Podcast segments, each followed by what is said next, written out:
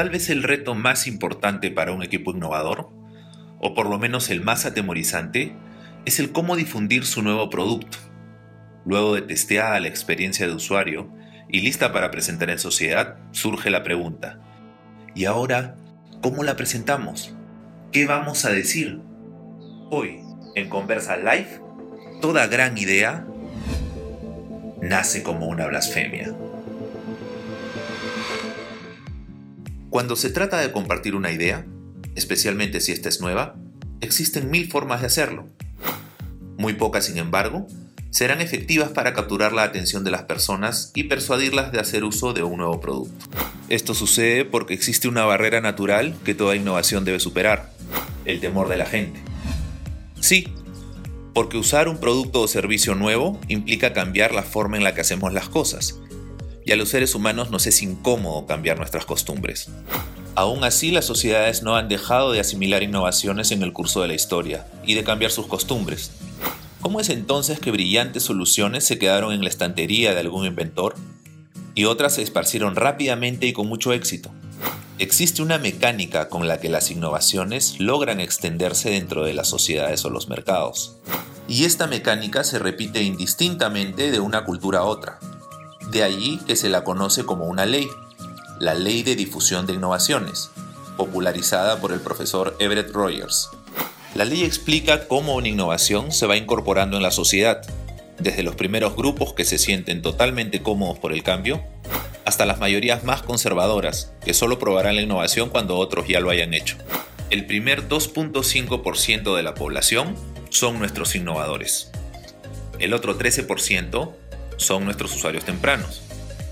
Le sigue el 34%, al que se le llama mayoría temprana. Luego viene la mayoría tardía, que también representa otro 34%. Y finalmente están los rezagados. Estos últimos empezaron a usar smartphones porque ya no había celulares en el mercado.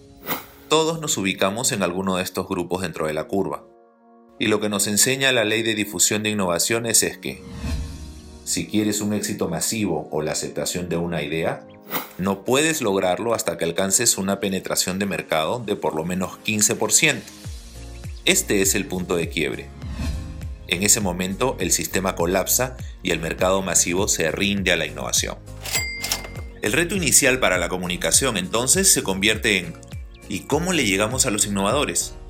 ¿En dónde encontramos a este grupo que va a acoger nuestra innovación con entusiasmo? Lo primero que tiene que tener claro el equipo a cargo de lanzamiento y difusión de la innovación es ese perfil de usuario temprano. Normalmente es el mismo perfil de la persona o personas que desarrollaron la innovación. Comparten los mismos gustos, los mismos héroes e intereses.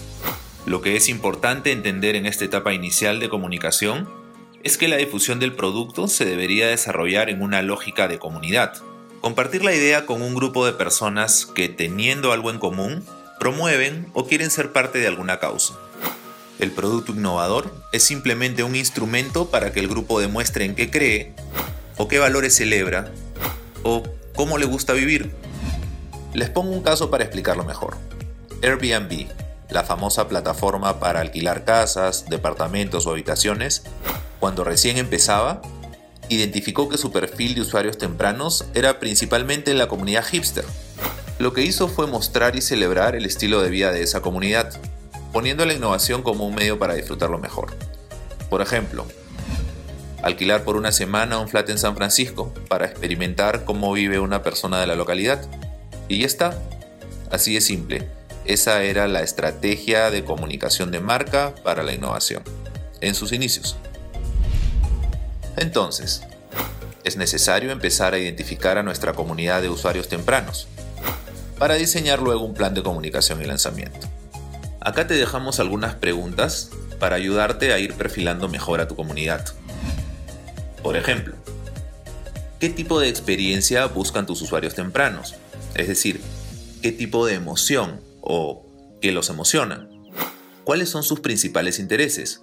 Ojo, los relacionados a la innovación en qué espacios se encuentran para compartirlos, o qué tipo de medios de comunicación o programas o revistas les pueden interesar, cuáles son sus formas preferidas de entretenimiento, tienen ídolos que adoran, algunas aficiones que compartan o algún tema que esté de moda entre ellos. Con esto ya puedes empezar a darle forma a tu investigación. Y si estás buscando una agencia para desarrollar una estrategia de lanzamiento, pues estaremos encantados de conversar contigo. Conversa Live. No olvides seguirnos en nuestras cuentas de redes sociales. Y recuerda, ¿quieres ser digital? Solo conversa. Toda gran idea nace como una blasfemia.